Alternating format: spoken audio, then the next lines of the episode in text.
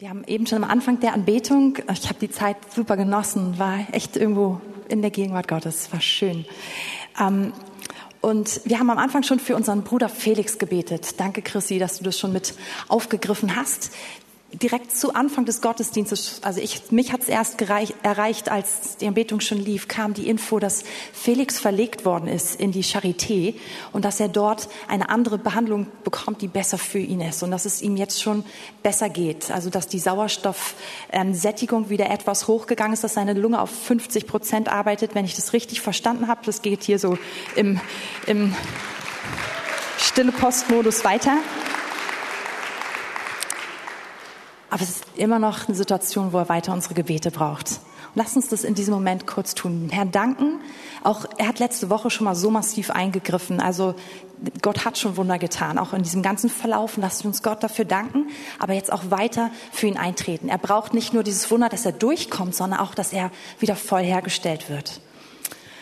Und Herr, wir, wir schauen dich an, Jesus, wir schauen dich an als den, der wirklich alles Du hast alles vollbracht. Du hast für alles bezahlt. Du bist Felix Arzt. Du bist sein Heiler. Und wir erheben Felix heute Morgen gemeinsam zu dir. Wir sagen, er ist uns wichtig. Wir wollen im Gebet für ihn einstehen. Aber Herr, du hast alles erkauft. Du hast das Werk für ihn vollbracht. Und so ergreifen wir im Glauben für ihn deine Heilung. Und wir legen sie auf ihn. Und wir sagen zu dieser Lunge, komm noch weiter in Gang.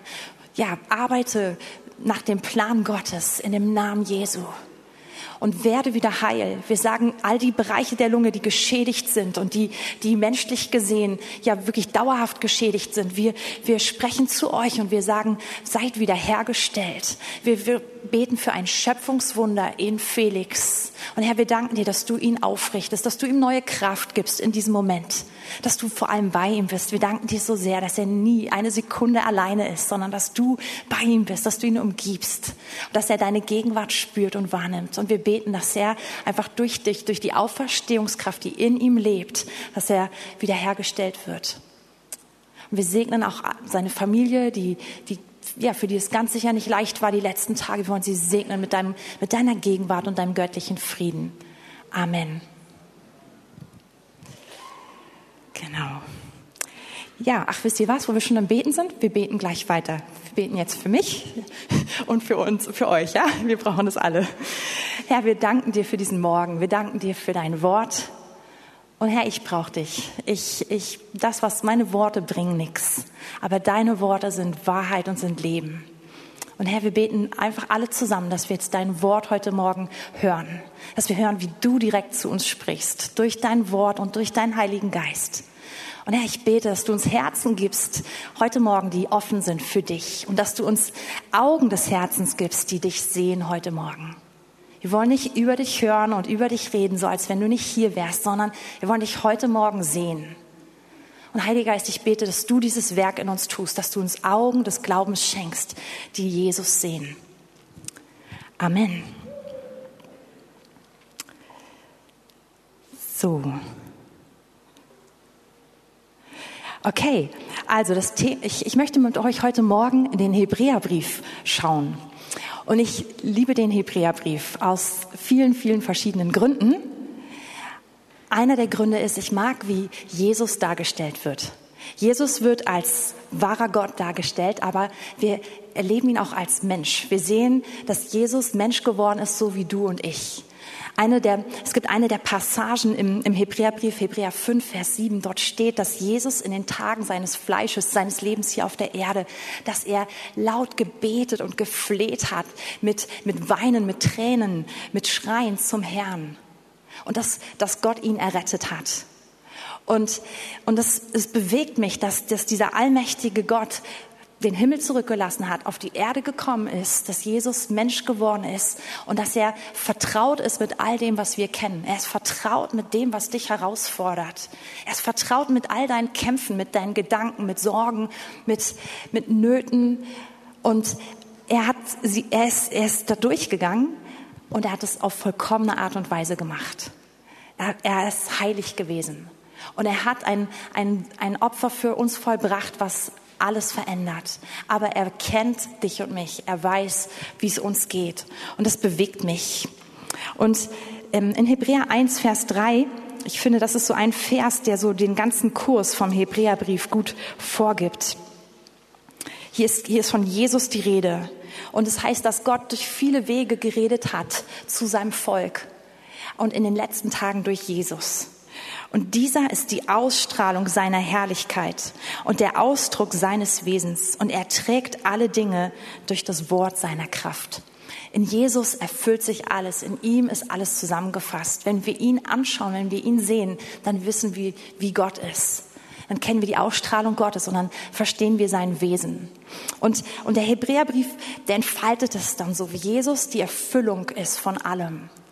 Und der Hebräerbrief ergibt uns auch einen Zugang zum Heiligtum in einer Art, die ich besonders finde. Es ist ganz viel davon die Rede und auch vom Priesterdienst. Und ganz ehrlich, das sind Dinge, die mit unserem Alltag in der westlichen Welt relativ wenig zu tun haben. Das Wort Heiligtum, das Wort Tempel, das Wort Priesterdienst, hoher Priester.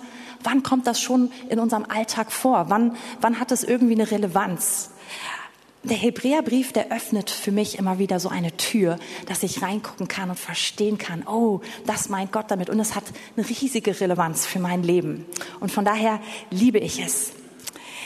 Im Hebräerbrief wird zusammengefasst, dass Mose die Stiftshütte, und das war das erste portable Heiligtum, was es gab, dass er sie gebaut hat, und zwar genau nach dem Ebenbild, was Gott ihm im Himmel gezeigt hat. Es gibt also ein Original-Heiligtum im Himmel. Und das, was das Volk Israel in der Wüste hatte, was Mose aufgebaut hat, hat er, hat er nach vielen Details gebaut, die er gesehen hat. Aber es war immer nur der Schatten von dem Original, das im Himmel ist. Und dann lernen wir, dass Mose Priester einsetzt, die berufen sind, das Volk vor Gott zu repräsentieren, die berufen sind, Gott zu dienen, ihm, ihn anzubeten und die auch berufen sind, einzutreten für die Sünde des Volkes.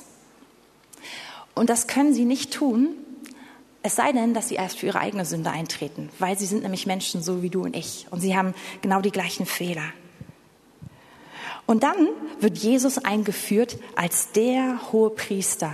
Der hohe Priester ist sozusagen der Chefpriester, ja, ähm, der der wahre hohe Priester nach einer neuen Ordnung, berufen durch Gott, durch den allmächtigen Gott, der eine neue Ordnung einführt, der uns hineinruft in einen neuen Bund und der die Erfüllung von all dem ist, was wir vorher gesehen und gelesen haben. Und über diese, diesen, das, diesen Gedanken möchte ich heute nehmen und eine Bibelstelle mit euch anschauen. Und zwar Hebräer 13, Vers 10.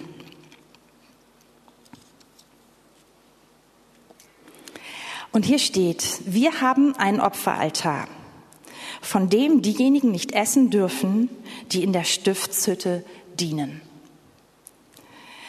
Und hiermit ist gemeint, wir haben ein Opfer, also dieser Opferaltar steht auch einfach für das Opfer. Das Opfer ist Jesus. Ist das, was er am Kreuz für uns getan hat. Jesus ist für uns ans Kreuz gegangen, hat all das genommen, was uns trennt von Gott, hat unsere Sünde genommen, hat unsere Krankheit genommen, hat unsere Schwäche genommen, hat all das ans Kreuz gebracht. Und wir haben nun einen neuen Opferaltar, ein neues Opfer. Und diejenigen, die in der alten Stiftshütte dienen, und zu dem Zeitpunkt, als der Hebräerbrief geschrieben wurde, gab es die noch. Das ist wirklich krass. Für uns ist es weit weg, ja. Aber es gab es noch. Es wurden jeden Tag Tiere geopfert im Tempel. Und hier heißt es, diejenigen, die dort dienen, sie haben kein, sie dürfen von diesem Opfer nicht essen. Es klingt ein bisschen martialisch, ne? Wenn wir wissen, Jesus ist unser Opfer, und diejenigen, die in der, in der Stiftshütte dienen, die das alte Programm fortsetzen, die dürfen nicht von dem Opfer essen. Was ist damit gemeint? Dieses Essen heißt, dieses Opfer anzunehmen. Wirklich zur Grundlage unseres Lebens zu machen. In Johannes 6, da sagt Jesus selbst, und zwar schon bevor er ans Kreuz gegangen ist, wer mein Fleisch nicht isst und mein Blut nicht trinkt, der hat keinen Anteil an mir. Und wer mein Fleisch isst und mein Blut trinkt, in dem bin ich. Ich lebe in ihm. Und die Aussage ist die, wir müssen das Opfer, was Jesus gemacht hat, zu unserer Lebensgrundlage machen. Wir bestehen aus Essen und Trinken und wir müssen aus diesem Opfer bestehen. Das ist das Fundament für alles. Wir können dem nichts dazu tun. Und in diesem Sinne, ist vielleicht ganz gut, dass wir das Abendmahl später machen, werden wir auch nachher das Abendmahl nehmen und sagen, Jesus, ich nehme dein Opfer und es macht mich aus, es definiert mich. Dein Leid ist meine Gerechtigkeit. Deine Striemen sind meine Heilung. Dein Wesen ist mein neues Wesen geworden. Genau. Und das sagt sich jetzt so einfach, aber die nächsten Verse zeigen uns, dass das für die Judenchristen, an die der Hebräerbrief geschrieben wurde, echt eine krasse Herausforderung war. Denn jetzt lesen wir weiter, Vers 11 und Vers 12. Ups. Denn die Leiber der Tiere, deren Blut für die Sünde durch den hohen Priester in das Heiligtum getragen wird, werden außerhalb des Lagers verbrannt. Darum hat auch Jesus und das Volk durch sein eigenes Blut zu heiligen außerhalb des Tores gelitten. Also wir lesen hier von, den, von, von, den, von der Ordnung, die weitergegeben wurde durch Mose. Und ich glaube, dieser Vers ähm, 11, der ist eine Anspielung auf den Tag der Versöhnung. Das ist einer der ganz großen Festtage für das Volk Israel gewesen. Das ist der Tag, an dem der hohe Priester also Sühnung erwirkt hat für das Volk und eingetreten ist für die Sünde des ganzen Volkes. Das hat einmal im Jahr stattgefunden. Lasst uns mal ganz kurz uns erinnern, für den Fall, dass ihr es wisst, für den Fall, dass ihr es nicht wisst, erzähle ich es kurz, was passiert an diesem Tag. Der hohe Priester nimmt als erstes einen Stier und den muss er schlachten, das Blut rauslaufen lassen aus diesem Tier und er muss dieses Blut opfern für sich für die Priester und für das Heiligtum und damit jede Verunreinigung sozusagen wegnehmen. Und er, er, er lässt dieses Blut, also er, man lässt, man schächtet das Tier, man nimmt dieses Blut und der Hohepriester darf einmal im Jahr in diese alte Stift, in die Stiftshütte oder dann später in den Tempel hineingehen und durch den vorderen, den ersten Teil des Tempels, das Heiligste, ins Allerheiligste hineingeben. Im Allerheiligsten, dort ist die Bundeslade gewesen in der Stiftshütte. Und er nimmt also Blut und bevor er ins Allerheiligste reingeht, besprengt er den Vorhang. Und außerdem nimmt er, nimmt er ähm, Rauchopfer und, und lässt mit diesem Rauch das ganze Heiligtum voll rauchen, ja? Und dann geht er vorsichtig in das Allerheiligste und, und nimmt Blut und, und bespritzt damit den Sühnedeckel von, von der Bundeslade und, und, und, und ja, bringt dieses Blut dort überall an. Und danach nimmt er dieses, dieses Tier, er verbrennt einen kleinen Teil auf dem Brandopferaltar und das, den größten Teil dieses Stiers, der wird vor dem Lager verbrannt draußen. Und nachdem er all das gemacht hat und für sein eigenes, ja, also für sein eigenes Gewissen Sühnung erworben hat, für seine eigene Schuld eingetreten ist, für die Schuld der gesamten Priesterschaft, dann nimmt er einen Bock für das ganze Volk und macht die ganze Prozedur nochmal und nimmt wieder, er schächtet ihn wieder, nimmt wieder das Blut und kann wieder damit ins Allerheiligste gehen. Und danach wird wieder dieses Tier vorm Lager verbrannt. Das ist das Prozedere, worauf hier angespielt wird. Und Jesus ist das ultimative Opfer. Er ist der ultimative hohe Priester, aber er selbst ist auch das Opfer. Und nun leidet Jesus, Jesus geht ans Kreuz und das verachtet von Menschen vor der Stadt, außerhalb den Toren von Jerusalem. Und dort verbringt er dieses Opfer ein für alle Mal und leidet für uns. Und das Interessante ist, wir wissen, und das erklärt uns jetzt der Hebräerbrief, es geht aber weiter. Jesus stirbt nicht nur dort, sondern er geht in den himmlischen Bereich. Und er geht es ins wahre Heiligtum, in das, was nicht das Abbild ist, sondern in das Echte. Und dort geht er hin mit seinem eigenen Opfer, mit seinem Blut. Und dort geht er ins Allerheiligste und er wirkt diese ewige Sühnung für uns, diese ewige Vergebung. Und es heißt, dass, dass Jesus das tut und in diesem Moment zerreißt der Vorhang auch im Tempel sichtbar. Und es öffnet sich und es ist nicht mehr, nicht mehr zwei Räume, ein, ein Heiligstes und ein Allerheiligstes, sondern es öffnet sich ein Vorhang. Und ich lese euch einfach mal kurz die Parallelstellen dafür vor. Ich glaube, die habe ich vorher nicht abgegeben. Ähm, sind sie wahrscheinlich auch nicht am Beamer, aber ihr könnt einfach zuhören. Ähm, Ich nehme nur eine. Wir sparen Zeit, sorry. Also das ist Hebräer 10. Ähm, hm. Ich habe noch eine andere gehabt. Hier, da ist sie. Hebräer 10, Vers 19. Da wir nun, ihr Brüder, Kraft des Blutes Jesu, Freimütigkeit haben zum Eingang in das Heiligtum, den er uns eingeweiht hat als neuen und lebendigen Weg durch den Vorhang hindurch, das heißt durch sein Fleisch. Also dadurch, dass Jesus diesen Weg gegangen ist, ist dieser Vorhang zerrissen und wir haben, wir haben einen Zugang zu diesem Allerheiligsten. Und hier heißt es, so lasst uns hinzutreten mit wahrhaftigem Herzen in völliger Gewissheit des Glaubens, durch Besprengung des Herzens, los vom bösen Gewissen, am Leib gewaschen, mit reinem Wasser. Wir dürfen mit Kühnheit in das Heiligtum kommen, weil Jesus diesen Weg gebahnt hat. Und nun möchte ich das noch ein bisschen weiter ausbreiten. Wie sieht dieses Heiligtum aus? Auch das wird in Hebräer so wunderbar beschrieben. Und jetzt können wir ähm, einfach zwei Kapitel weiterblättern. Das ist wieder eigentlich nicht die Kernstelle, aber ich schmeiß sie einfach noch so gratis mit rein. Ja? Hier steht es, wir sind gekommen zum Berg Zion.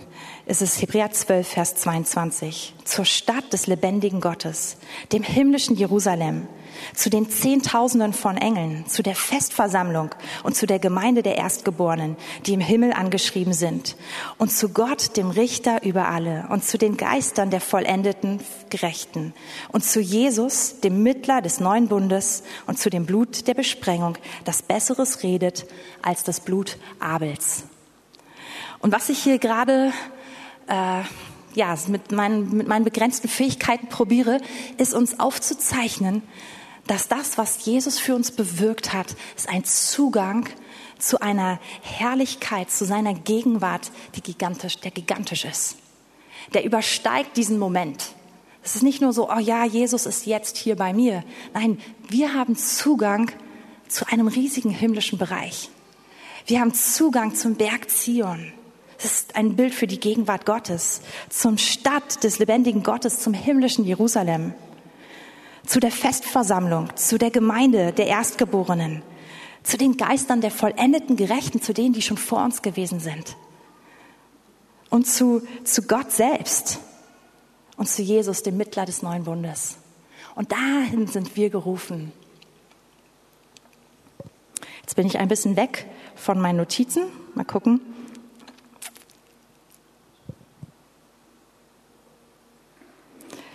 Und jetzt Vers 13 wieder zurück in Hebräer 13, das ist die Kernbibelstelle. So lasst uns nun zu ihm hinausgehen, außerhalb des Lagers, und seine Schmach tragen. Denn wir haben hier keine bleibende Stadt, sondern die zukünftige suchen wir. Und das ist so, das ist die Stelle, auf die ich hin probiert habe hinzuarbeiten. Gott ruft uns raus. Er sagt, Jesus ist vor die Stadt gegangen. Jesus ist außerhalb des Lagers gegangen. Das Lagers ist das Bild für die Volksgemeinschaft. Das ist da, wo man anerkannt ist, wo man seine Sicherheit hat, wo es wichtig ist, dazu zu gehören. Und Jesus, hat es verlassen für uns. Er war der, der, die, die Leute haben ihn verachtet. Sie haben ihn angeguckt und gedacht, oh Mann. Und dort ist Jesus für uns hingegangen. Und nun sind wir gerufen und gerade in diesem Schreiben sind die Judenchristen damals gerufen und sagen, lasst uns zu ihm hinausgehen vors Lager. Die, die damals gesagt haben, ich beteilige mich nicht mehr an den Opfern, die das Gesetz fordert, denn ich schaue auf dieses Opfer Jesus, was vollkommen ist und mich ein für alle Mal gerecht macht. Das waren die Menschen, die damals ausgestoßen wurden von der Volksgemeinschaft. Das ist was anderes, als wenn man heutzutage nicht zur, nicht irgendwie Kirchenmitglied ist sondern das war damals, das hat dein Leben auf den Kopf gestellt. Das war Schwierigkeiten, auch vielleicht einfach Dinge zu kaufen, zu verkaufen, überhaupt Freunde zu finden. Dein Ansehen war ruiniert dadurch. Und der Autor ruft also diejenigen, die Jesus folgen und sagt, jetzt komm, komm hinaus, außerhalb von, verlass die Volksgemeinschaft und komm hinaus und triff Jesus außerhalb des Lagers, da wo er für dich hingegangen ist. Also das ist echt ein Preis, zu dem er aufruft. Aber das Gute ist, hier steht ein denn. Denn wir haben hier keine bleibende Stadt, sondern die zukünftige suchen wir. Wir sind also nicht aufgerufen worden zur reinen Askese, dazu ein Leben zu leben, was keiner leben möchte, sondern hier gibt, hier ist von etwas die Rede, was viel, viel wertvoller ist als alles andere. Und das ist mein Gebet für heute Morgen, dass Gott unsere Herzen ergreift und dass wir neu ergriffen sind von, von dieser Stadt, von, von dem, von diesem Denn, dass, dass wir hier keine bleibende Stadt haben, sondern dass es etwas Zukünftiges gibt. Und ihr Lieben, wir leben im Jetzt. Und ich glaube, auch in unserer Kultur ist es jetzt enorm wichtig. Und ein bisschen für die Zukunft zu leben, das verleiht enorm Kraft. Und das sehen wir schon ganz normal im Sichtbaren. Ich bin immer wieder fasziniert, zum Beispiel, wenn ich, wenn ich mit jungen Erwachsenen zusammen bin und ich sehe da Leute, die so in ihr Studium reinbuttern und die so krasse Fächer studieren, wo ich weiß, oh, ich habe einen endlosen Respekt davor. Lernen quasi Tag und Nacht. Und sie ziehen durch. Manche von ihnen ne-, nehmen enorme Kredite auf in dieser Zeit und da sind sogar vielleicht an privaten Unis.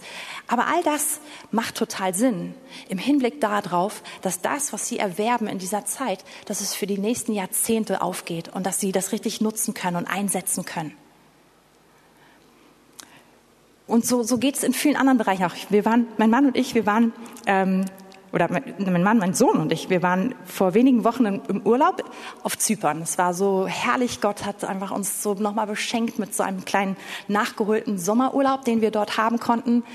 Und es war nochmal so total Sonne und, und Pool und Strand. Und da war ein, ein Mann, also eine Familie kam an, einige Tage nachdem wir auch da waren. Und meine Herren, der Mann, der sah aus wie ein Adonis, ja. Der kam so an den Pool gelaufen und meine Herren, so ein Kreuz, ja. Und Muskeln über Muskeln über Muskeln. Und also ich, ich wollte nicht unverschämt hingucken, aber ein bisschen musste ich schon hingucken. Und ich habe kein Gramm Fett gesehen an seinem Körper, aber unendlich viele Muskeln und ein Sixpack vom Feinsten. Ich weiß nicht, ob ich in Live schon mal so ein Sixpack gesehen habe, ja? Dieser Mann war mit zwei kleinen Kindern da und einer, einer hübschen Frau und ähm, ich fand es ein bisschen, ich fand zu bedrohlich. So, also ich glaube, der muss so seitwärts durch die Tür laufen, weil sein Kreuz einfach zu groß ist, um, um gerade durchzugehen. Ja, ähm, aber es war wirklich faszinierend und beeindruckend. Und in diesem Hotel gab es unglaublich tolles Essen. Ich habe mich gefreut auf die Essenszeiten. Und dann bin ich an, der, an dem Tisch von seiner Familie vorbeigelaufen. Oh Mann, das war, das war echt traurig. Da, da stand so ein, so, ein, so ein komischer Shake auf dem Tisch, so, so ein Proteinshake und, und so Proteinriegel. Und ich meine, das war das coolste Buffet überhaupt mit, mit so vielen tollen, frischen Sachen und, und der arme Kerl, er hat Proteinshake trinken müssen, ja. Und, und das ist aufgegangen. Ich glaube, für ihn war das kein Opfer, weil für ihn war der Gewinn das, was er haben wollte. Und er hat am Pool gesessen und sich wohlgefühlt. Und er hat den halben Tag Selfies gemacht und die die ganze Zeit gepostet. Er hatte seinen Gewinn. Und er hat gerne, glaube ich, seine Proteinshakes getrunken und mein tolles Essen verpasst, weil er diesen Gewinn hatte. Und ihr Lieben, das ist nur ein menschliches Bild dafür. Aber das Gleiche ist auch mit der Ewigkeit. Und vielleicht ein anderes, nochmal menschliches Beispiel auf jetzt bezogen. Als ich in der siebten, achten Klasse war, habe ich so ein bisschen herausgefunden an einigen Stellen, was es bedeutet, dass Jesus sagt, komm doch auch vors Lager. Und ich, ich habe gemerkt, dass meine Entscheidung, mein, wie ich mein Leben führe, für, dass sie nicht hineingepasst haben in das Konzept vieler meiner Mitschüler. Und ein Bereich war zum Beispiel der Bereich Partnerschaft. Achte, spätestens neunte Klasse hatten alle in meiner Klasse, alle meine Freundinnen hatten einen festen Freund und haben angefangen mit ihm Erfahrungen zu machen, die von denen ich festgelegt habe, die werde ich in der Ehe machen. Und dann wurde ich also immer gefragt, ah, wie sieht's bei dir aus? Ich habe gesagt, ist gerade noch nicht dran für mich. Wie?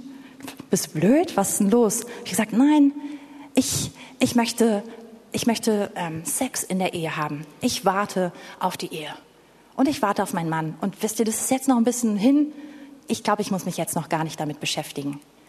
Ihr könnt euch vorstellen, dass ich damit nicht die angesagteste Person in meiner Klasse war mit dieser Entscheidung, ja? Ganz im Gegenteil, ich wurde manchmal ganz schön, ganz schön krass belächelt und als, als ziemlich dumm abgestempelt. Aber wisst ihr, es war eigentlich keine schwere Entscheidung, weil ich genau wusste, wofür ich das mache. Und es war für mich sehr real, dass Gott gesagt hat, ich habe was Gutes für dich. Du verpasst nichts. Und von daher konnte ich mit relativ viel Leichtigkeit an dieser Stelle einfach diesen Weg gehen. Und einige Jahre später, da war ich knapp 22, habe ich eine von meinen Mitschülerinnen zufällig beim Einkaufen in der Fußgängerzone getroffen. Und wir, wir haben uns so kurz unterhalten, kamen ins Gespräch und sie war gleich so, und Katrin, wie ist es mit dir und einem Partner? Und so meinte ich, oh ja, ich habe einen Partner, ich bin verlobt. Und ehrlich gesagt, in drei Monaten heiraten wir. Und sie war so, uh, und hast du, und bist du bei deinem, bei deinem, bei dem geblieben, was du dir vorgenommen hast? Kein Sex vor der Ehe? Ich so, ja. Und dann guckte sie mich so an. Krass gut. Boah. Und dann fing sie an und meinte, ich beneide dich. Das ist so toll. Und sie konnte, und ich, ich wollte hören, wie geht's ihr und was hast du erlebt und so weiter. Und sie kam immer wieder zu diesem Thema zurück. Boah, das ist ja toll. Das ist ja toll. Und das ist wieder nur so ein kleines Bild, dass es leicht war, diesen Kurs zu halten. Total. Weil ich, weil ich gesehen habe, was Gott für mich vorbereitet hat. Aber das sind jetzt alles Beispiele, die gerade nur unser kurzes Leben hier auf der Erde betreffen. Die Wahrheit ist doch die, dass unser Leben im Verhältnis zur Ewigkeit wie ein Fingerschnipsen ist. Und dass es so wichtig ist zu wissen, ich habe eine Heimat, die ist nicht hier, sondern die ist in der Ewigkeit. Mein Bürgerrecht ist nicht hier, mein Bürgerrecht ist in den Himmeln. Und es verändert alles, es verändert die Sicht von unserem Leben. Wir gucken nicht auf 70 oder 80 Jahre und planen vielleicht für eine, eine erfüllte Rentenzeit, sondern wir schauen auf was ganz anderes. Wir schauen darauf, dass wir Gäste hier sind und dass wir eigentlich woanders hingehören. Und dieses Konzept, Gast zu sein, hat echt seine Vorteile.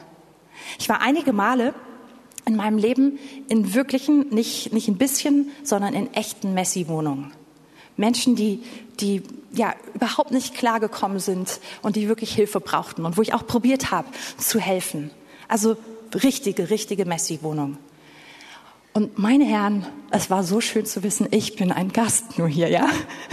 Ich helfe total gerne, aber ich bin ein Gast und ich gehe auch wieder. Ich war auch schon in den wunder, wunder, wunderschönsten Häusern. Ich musste in der Vorbereitung daran denken, vor einigen Jahren, als wir das erste Mal eingeladen wurden in die Vereinigten Staaten, mein Mann und ich sind wir eingeladen worden zu einer Familie, die kannten wir überhaupt nicht. Das hatten irgendwie, hatten, hatten, hatte eine Gemeinde für uns so organisiert. Und wir waren untergebracht bei einem Chef-Anästhesist einer Klinik. Und der hatte nicht ein, ein Haus, sondern ein Schloss. Und er hatte nicht ein Grundstück, sondern einen ganzen Wald. Und wir mussten, um zu dem Haus zu kommen, von dem, von dem Weg abfahren durch ein Riesentor. Dann begann sein Grundstück. Und dann musste man erst mal ein paar Minuten durch den Wald durchfahren mit dem Auto. Und man hat das Haus gar nicht gesehen. Und irgendwann kam dann das Haus. Und der Trakt, in dem wir geschlafen haben, der Gästetrakt, es war eigentlich nur der Overflow-Bereich vom Gästetrakt, weil der eigentliche Gästetrakt war von einer anderen Familie besetzt. Der war weit größer als unser ganzes Haus. Und dann gab es noch ihren Bereich. Und die haben uns eingeladen, diese Familie, und uns verwöhnt, haben uns bekocht. Es war wunderschön. Aber ich wusste die ganze Zeit, ich bin Gast hier. Und das ist voll in Ordnung. Ich kann alles genießen. Ich muss mit nichts von hier konkurrieren. Ich brauche nichts davon. Ich bin Gast und ich werde gerade beschenkt. Also dieses Bild, Gast zu sein, ist total wichtig, ist total wertvoll. Und das ist wichtig, dass wir diesen Blick haben, auch in Bezug auf die Ewigkeit. Wir sind hier ein Gast. Und unser Zuhause ist im Himmel. Und die Ewigkeit ist das, was eigentlich zählt. Und das, was viel, viel, viel, viel, viel, viel länger ist als das, was wir hier erleben. Und im Hebräerbrief, der Hebräerbrief ist voll von Helden, von Menschen, die Erstaunliches erlebt haben, Unglaubliches erreicht haben. Es gibt da dieses, diese Hall of Fame, ja, in Hebräer 11. Und wenn wir Hebräer 11, Vers 13 aufschlagen, die teilen alle dieses Geheimnis. Diese alle sind im Glauben gestorben, ohne das Verheißen empfangen zu haben. sondern sie haben es nur von ferne gesehen und waren davon überzeugt und haben es vollkommen geheißen und bekannt, dass sie Gäste ohne Bürgerrecht und Fremdlinge sind auf Erden. Denn die solches sagen, geben damit zu erkennen, dass sie ein Vaterland suchen, eine echte Heimat, das echte Vaterland. Und hier heißt es, und hätten sie dabei jenes im Sinn gehabt, von dem sie ausgegangen waren, also zum Beispiel Abraham, der sein Land verlassen hat, so hätten sie ja Gelegenheit gehabt, zurückzukehren. Nun aber trachten sie nach einem besseren, nämlich nach dem himmlischen Vaterland. Und darum schämt sich Gott nicht ihrer, ihr Gott genannt zu werden, denn er hat ihnen eine Stadt bereitet. Ihr Lieben, diese Helden aus Hebräer, die haben diese Stadt gesehen. Und die sind ihr Leben in einer anderen Perspektive angegangen. Sie haben viel weiter geschaut. Und sie konnten anders leben, sie konnten sich anders verhalten. Als Gast verhält man sich automatisch anders, als wenn man denkt, ich bin zu Hause. Und das hat sie befähigt, ein anderes Leben zu führen. Und jetzt möchte ich ganz kurz eine, Para also die Hauptparallelstelle einflechten, die einfach uns dieses Konzept noch ein bisschen mehr erklärt. Es gibt unfassbar viel dazu in der Bibel und ich entschuldige mich jetzt schon, das ist nur ein Anreißen. Aber ich glaube, das tut uns gut heute Morgen. 2. Korinther 4, Vers. Wie viel Zeit haben wir noch? Vers 17. Denn unsere Bedrängnis, die schnell vorübergehend und leicht ist, verschafft uns eine ewige und über alle Maßen gewichtige Herrlichkeit. Wieder dieser Blick, der weitergeht. Da wir nicht auf das Sichtbare sehen, sondern auf das Unsichtbare. Denn was sichtbar ist, ist zeitlich. Was aber unsichtbar ist, ist ewig. Hier bekommen wir also diesen Hinweis. Das Ewige ist das Unsichtbare. Und jetzt lesen wir direkt weiter. Jetzt sind wir in Kapitel 5, Vers 1 und 2. Denn wir wissen, wenn unsere irdische Zeltwohnung abgebrochen wird, das heißt unser Leben hier ist verglichen mit diesem Zelt, ja, haben wir im Himmel einen Bau von Gott. Ein Haus nicht mit Menschen, mit Händen gemacht, das ewig ist.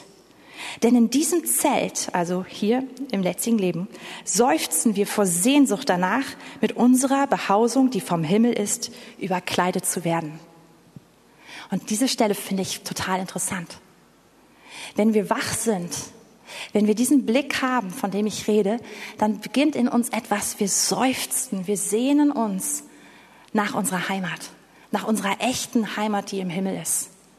Und ich möchte dich fragen, geht dir das auch so? Oder haben wir da noch Raum, dass das wachsen darf? Ich habe da noch Raum. Und ich habe so auch in der Vorbereitung gemerkt, dass, dass wenn man dem Raum gibt, dann wird diese Sehnsucht groß. Das ist schön. Die macht, die macht uns lebendig. Das ist gut. Das ist eine gute Sehnsucht. Und in Vers 8 möchte ich weiterlesen in dem gleichen Kapitel. Wir sind aber getrost und wünschen viel mehr aus diesem Leib auszuwandern und daheim bei uns in unserer echten Heimat zu sein bei dem Herrn. Das ist das. Das ist die Sehnsucht, die Gott in einen jeden von uns legen möchte. Das ist keine, das ist keine, das sind keine Selbstmordwünsche, sondern es ist einfach eine Freude auf die echte Heimat. Ein Wissen, dort gehöre ich wirklich hin. Und dann geht's weiter. Wir sind aber getrost und wünschen viel mehr aus dem Leib auszuwandern und daheim zu sein bei dem Herrn. Darum suchen wir auch unsere Ehre darin, dass wir ihm wohlgefallen.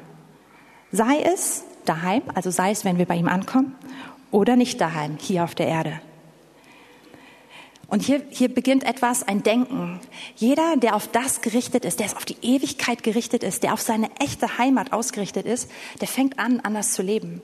Nämlich darauf, dass wir ihm wohlgefallen wollen. Das, das beschäftigt uns. Das ist dann, das steht im Vordergrund. Und dann Vers 10, denn wir alle müssen vor dem Richterstuhl des Christus offenbar werden, damit jeder das empfängt, was er durch den Leib gewirkt hat, es sei gut oder böse. Und diese Stelle beschreibt uns eben, wenn wir ausgerichtet sind auf die Ewigkeit, dann ist unser Herz ausgerichtet darauf, Jesus zu gefallen. Und ultimativ wird es diesen Punkt geben, wo wir vor ihm stehen. Und der Richterstuhl, der wird übrigens häufig im Wort Gottes erwähnt, ist nicht der Tag, an dem du vor Jesus stehst und Jesus entscheidet, ob du ewiges Leben hast oder nicht. Das ist schon längst entschieden in dem Moment, wo du ihn angenommen hast. Und zudem können wir nichts dazufügen. Das können wir kein, davon können wir nichts verdienen. Dieser Tag ist der, wo Jesus anschaut, was kann er in unserem Leben belohnen. Und für uns klingt das Wort Richterstuhl enorm bedrohlich. Ja, man denkt irgendwie eher so an Verdammnis und an Strafe. Geht es euch auch so, wenn man das hört? Dass man immer erstmal so ein bisschen. Aber dieser Stuhl ist der, ist der Punkt, von dem Jesus zeigt, ich, ich habe auf dich geachtet. Ich habe dich beobachtet und ich habe alles gesehen, was ich beobachten, was ich belohnen kann. Jesus sagt, selbst der, der einem von dem Geringen ein Glas Wasser gibt, das wird nicht entlohnt bleiben.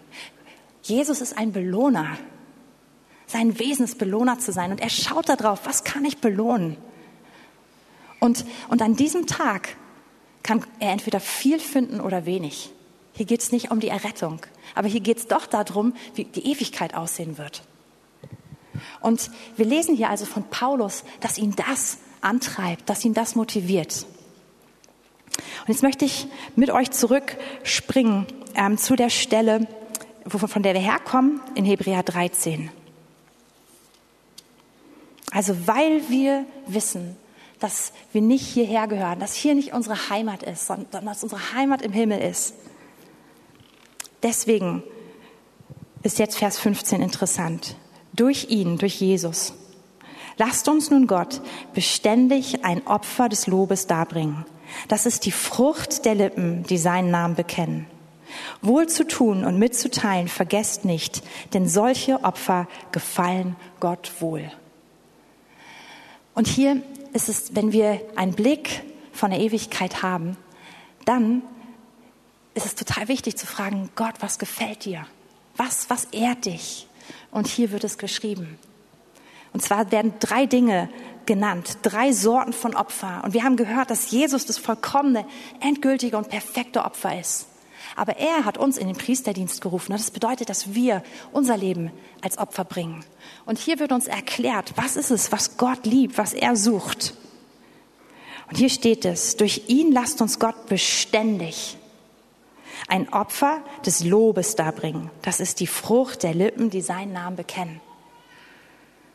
Und er liebt unseren Lobpreis. Er liebt unsere Anbetung. Nicht nur irgendwie so als Lebensstil, das ist auch wichtig, das wird im nächsten Vers ausgedrückt, aber auch ganz konkret, diesen Punkt, wo wir uns wirklich Zeit nehmen, aufwachen und sagen, jetzt ist der Moment, Jesus, ich preise dich, ich ehre dich. Und das, das Coole ist, hier auf der Erde ist die einzige Möglichkeit, wo wir es als Ausdruck eines Opfers tun können weil wir nämlich hier noch umgeben sind von Unvollkommenheit. Wir sind umgeben von Herausforderungen. Wir sind umgeben von Leid. Wir sind umgeben von Dingen, die wir noch nicht verstehen, die nicht gelöst sind oder auch von Wundern, die wir noch erwarten. Und wenn wir in der Herrlichkeit sind, wenn wir in unserer Heimat sind, dann gibt es, dann ist alles gelöst. Dann werden wir Jesus loben, auf jeden Fall. Aber wir werden nicht mehr dieses Opfer bringen können, was wir jetzt bringen. Jetzt ist der Moment, mit unserem Unvollkommenen zu kommen, mit dem ich komme im Glauben, ich habe noch nicht alles und ich verstehe überhaupt nicht alles und ich bin zerbrochen. Aber ich komme und ich bringe dir mein Lob, meine Ehre, meine Anbetung. Und Jesus sagt, das ist kostbar. Das ist es, was zählt für ihn auf lange Frist gesehen. Das ist das, was wertvoll ist. Und es ist wichtig zu wissen, was für ihn wichtig ist, was seine Priorität ist. Und ich kann euch gar nicht, ähm, ich, ich, ich, ich glaube, ich kenne diese Position krass gut. Ich, ich habe viel, viel Lobpreis und Anbetung hier in der Gemeinde gemacht und viel, viel zu Hause. Und ich kann euch gar nicht sagen, wie oft ich das genau in dieser Haltung machen musste. Dass ich gekommen bin, dass es Sonntagmorgen war und dass mein Herz schwer war. Richtig schwer. Und dass ich nicht gekommen bin und uh, dass meine Seele gejubelt hat, sondern dass ich erstmal so gekommen bin, oh, eigentlich fühlt sich alles danach gerade an, dass ich das gar nicht machen möchte. Und es ist ein Furcht immer wieder gewesen, dann in diese Position reinzugehen und sagen, und trotzdem, Herr, du bist würdig und ich will es jetzt im Glauben machen. Und dieses Opfer ist angenehm für Gott. Und es schafft eine Herrlichkeit und von der können wir schon in dem Moment etwas schmecken. Aber es die, die, die volle Entfaltung davon gibt es in der Ewigkeit. Es ehrt Gott. Und wir brauchen es selbst sowieso, weil es unsere Wahrnehmung verändert und uns in die Wahrheit führt. Wir sind sowieso die Gesegneten. Aber es ist etwas, was wir ihm jetzt geben können. Und der zweite Bereich, der hier erwähnt wird, wohl zu tun und mitzuteilen, vergesst nicht. Das klingt so komisch, ne? Wohl zu tun ist so altmodisch, aber es heißt Gutes zu tun, anderen Menschen Gutes zu tun. Und mitzuteilen, das heißt nicht, äh, teil dich selber mit, erzähl alles, was du immer erzählen wolltest, sondern teile, was du hast. Also wenn man das dann nachschaut, die Wortbedeutung. Ja, es geht um teilen. Also anderen Menschen Gutes tun und teilen. Vergesst nicht. Denn solche Opfer gefallen Gott. Also im Endeffekt schaut Gott auf das, wie wir ihn ehren, wie wir ihn loben, wie unser Herz zu ihm ist, aber auch wie unser Herz sich anderen Menschen gegenüber ausdrückt. Sowohl mit Worten als auch mit Taten und auch mit Gedanken. Er sieht einfach alles davon. Und in dem Moment, wo wir dort das tun, was häufig ein Opfer ist, was nicht die normale Reaktion ist, was nicht das ist, was man menschlich sowieso macht, das kann man nur machen, wenn man diesen langen Blick hat, wenn man, wenn man was anderes sieht. Das ist etwas, was für Gott wertvoll ist und was uns einen Schatz im Himmel schafft. Und darauf möchte ich heute eigentlich einfach uns hinlenken. Ich liebe es, dass wir als, ja, auch als charismatisch, charismatische Bewegung, dass wir überzeugt davon sind, dass Gott erlebbar ist. Dazu stehe ich 100 Prozent. Erlebbar im Hier und Jetzt. Das ist absolut eine Wahrheit. Und es ist so toll, dass wir jetzt Zugang haben zu seiner Gegenwart. Aber ihr Lieben, seine Gegenwart ist eben nicht nur auf jetzt bezogen. Seine Gegenwart ist ewig. Und sein Heiligtum, so wie wir es eben gelesen haben in Hebräer 12, ist nicht nur so, da gehen wir nicht hin, um nur das für den Moment zu kriegen, was wir jetzt gerade brauchen, sondern es öffnet uns eine Perspektive der Ewigkeit. Und wir sind eingeladen, in dieser Perspektive zu leben. Und ich glaube, es ist wichtig, dass wir uns das immer wieder vergegenwärtigen. Es ist wichtig auch für die Gemeinde Jesu in der westlichen Welt. Wir sind so schnell nur im Hier und Jetzt und benutzen Gott dafür, dass er unsere unmittelbaren Probleme löst. Aber das Wichtige ist doch zu sehen, was ist sein großer Plan, was ist sein Ziel. Und dazu gibt es ein, ein tolles Geheimnis. Und das steht in Hebräer 12, wie wir so leben können. 12 Vers 1, eine bekannte Bibelstelle. Da wir nun eine solche Wolke von Zeugen um uns haben, so lasst uns jede Last ablegen und die Sünde, die uns so leicht umstrickt, und lasst uns mit Ausdauer laufen in dem Kampf, der vor uns liegt, indem wir hinschauen auf Jesus, den Anfänger und Vollender des Glaubens der um der vor ihm liegenden Freude willen das Kreuz erduldete und dabei die Schande für nichts achtete und der sich zur Rechten des Thrones Gottes gesetzt hat. Das Geheimnis ist, Jesus anzuschauen. Jesus im Jetzt anschauen. Einfach hier, wo wir sind. Jetzt auf ihn schauen. Aber auch sehen, Jesus ist der gleiche Jesus, der jetzt, der, der zum Thron der Rechten des Vaters sitzt, der in Ewigkeit regiert. Und mit diesen Augen des Glaubens, die uns der Geist Gottes schenkt, können wir einen anderen Blick haben, der über unsere unmittelbare Not und Bedürfnisse und so hinausschaut, der Jesus anschaut, der das große Bild sieht. Und Jesus selbst hat so gelebt. Jesus hat das Kreuz erduldet und hatte diesen Blick auf das, was danach kommt. Und er hatte den Blick auf eine große Freude, die er durch das Kreuz bekommen hat. Und diese Freude bist du und ich und viele, viele, viele andere gerettete Person. Und so dürfen wir neu Gott bitten, dass er uns Augen des Glaubens gibt. Mit diesen Augen des Glaubens haben wir Zugang zum Heiligtum, zu seiner Gegenwart. Aber wir haben auch Zugang zur Ewigkeit. Und so vieles, was für Menschen keinen Sinn macht, macht Sinn, wenn wir es aus Gottes Perspektive sehen, wenn wir nämlich die Ewigkeit sehen. Es gab dieses, diese Frau, die zu Jesus gekommen ist, als er gelebt hat und die quasi ihren gesamten Besitz in Form einer Ölflasche genommen hat und über ihm ausgegossen hat und ihn gesalbt hat. Und die Menschen, die drumherum standen, sagten, was für eine Verschwendung, wie absurd ist das? Aber Jesus hat einen total anderen Blick. Jesus hat gesagt, das zählt. Und von ihr wird geredet werden auf der ganzen Welt. Sie hat mich geehrt. Und für Jesus war das total kostbar und sie wird einen großen Lohn von Jesus bekommen für das, was sie getan hat. Und so ist es mit vielen Dingen, die wir hier entscheiden müssen, mit vielen Dingen, die wir tun. Sie machen manchmal menschlich gesehen überhaupt gar keinen Sinn. Nur wenn wir den Blick haben auf die Ewigkeit und wenn wir wissen, wo ist unsere Heimat. Und ich glaube, Jesus möchte uns diese Sicht jetzt schon geben.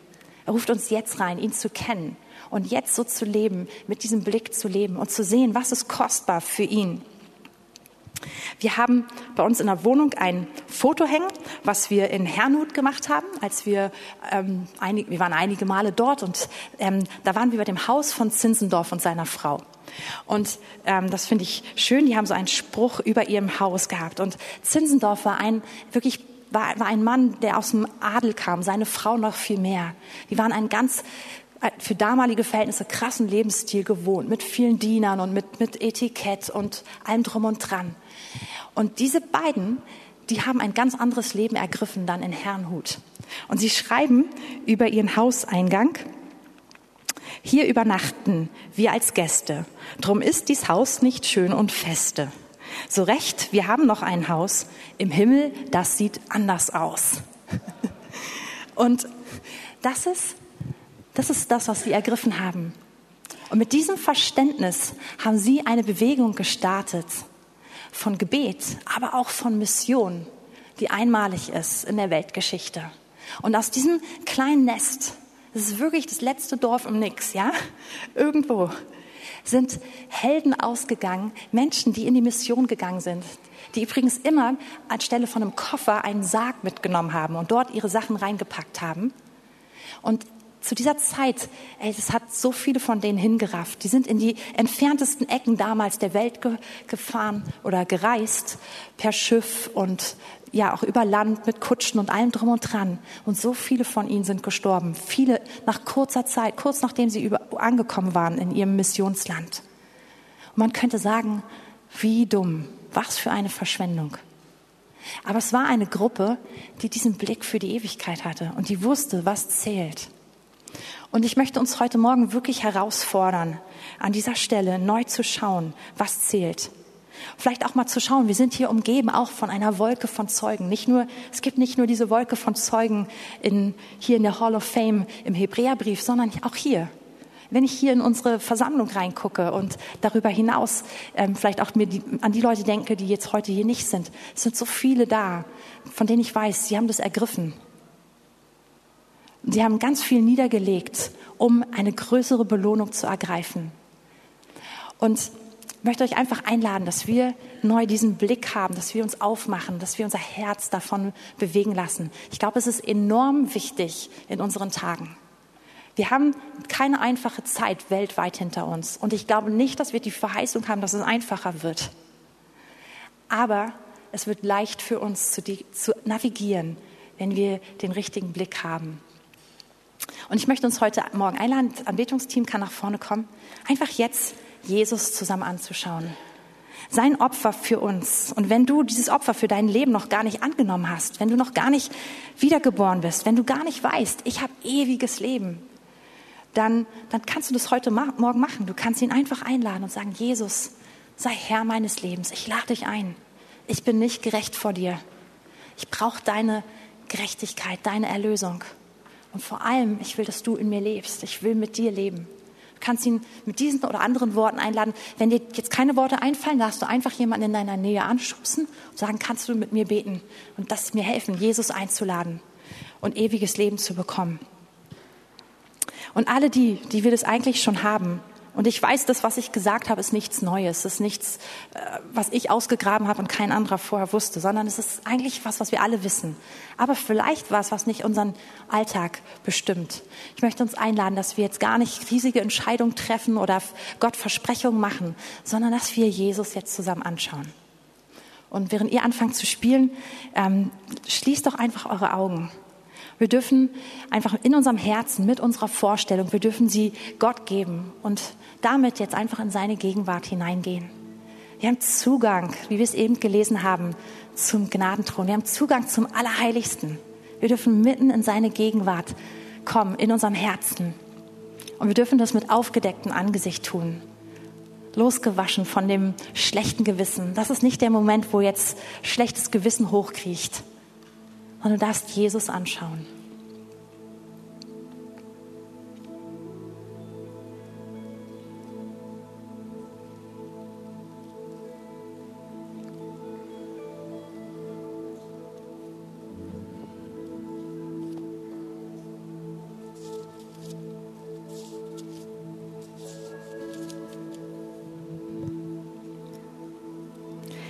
Johannes 6, Vers 54. Wer mein Fleisch isst und mein Blut trinkt, der hat ewiges Leben.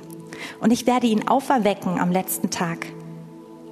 Denn mein Fleisch ist wahrhaftig Speise und mein Blut ist wahrhaftig Trank. Wer mein Fleisch isst und mein Blut trinkt, der bleibt in mir und ich in ihm. Wie mich der lebendige Vater gesandt hat und ich um des Vaters willen lebe, so wird auch der, welcher mich isst, um meinetwillen leben. Ihr Lieben, wenn wir ihn anschauen, wir sagen, du machst mich aus, dein Opfer macht mich aus, ist meine Gerechtigkeit. Und ich nehme dein Wesen als mein neues Wesen an. Wer das tut, der hat, der hat Leben in ihm. Und der wird um seinetwillen leben. Lass uns das jetzt machen. Einfach so, vielleicht diesmal wieder jeder persönlich, einfach im Gebet, dass du Jesus dankst und sagst, Jesus, ich schaue auf dich. Ich danke dir, dass das so real ist, dein Opfer. Und, und danke ihn einfach mit deinen Worten und nimm jetzt dieses Opfer heute ganz neu für dich an. Das beinhaltet alles. Es beinhaltet Heilung, Freisetzung, Wiederherstellung, Heiligung.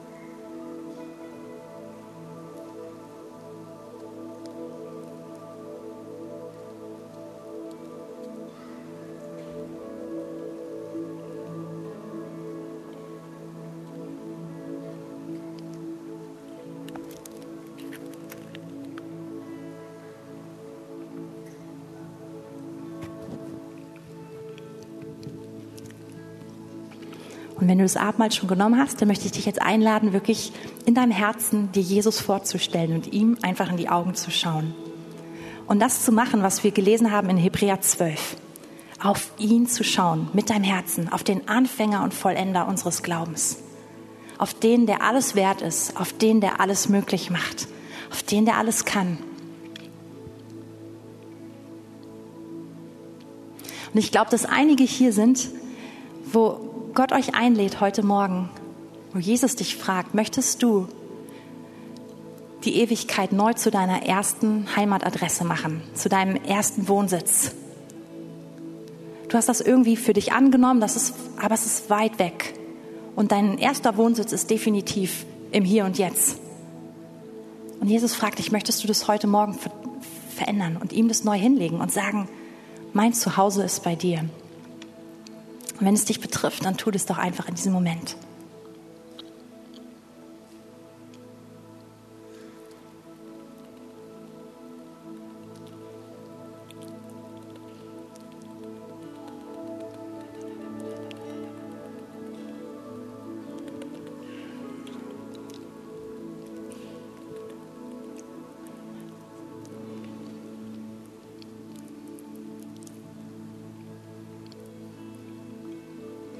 Und bevor wir schließen, einen letzten Eindruck, den ich habe, ist, dass Jesus sich jetzt schon als Belohner erweisen möchte. Und ich glaube, dass gerade heute, wenn ich von Ewigkeit rede und, und von, von dem Richterstuhl, dass es einige gibt, die sagen, oh, das ist so gar nicht meins. Und Jesus möchte sich als Belohner vorstellen. Und ich glaube, dass er dich bittet, auch ihn zu fragen, wie siehst du mich? Weil Jesus liebt es auch jetzt schon, das zu sagen, dir zu sagen, das feiere ich, das hast du letzte Woche gemacht und das habe ich gefeiert, das habe ich gesehen. Und das ist so das Letzte, wo ich euch einladen möchte, dass wir das jetzt noch zusammen machen, dass du Jesus fragst. Und zwar ganz konkret von der letzten Woche. Frag ihn, was ihm gefallen hat. Er mag es dir gerne sagen. Und er wird dir nicht sagen, du bist total furchtbar, alles ist furchtbar. Er ist der Belohner.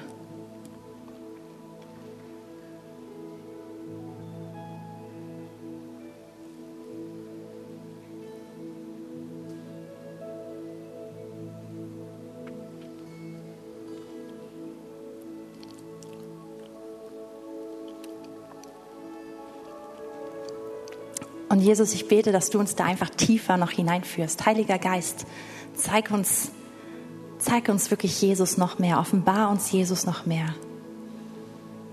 Offenbar uns unsere himmlische Heimat.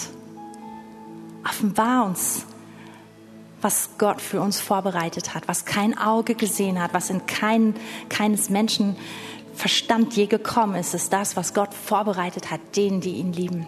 Und ich bete, Heiliger Geist, dass du uns das offenbarst und dass du uns hilfst, ein Leben zu führen, einfach mit dem richtigen Blick. Amen.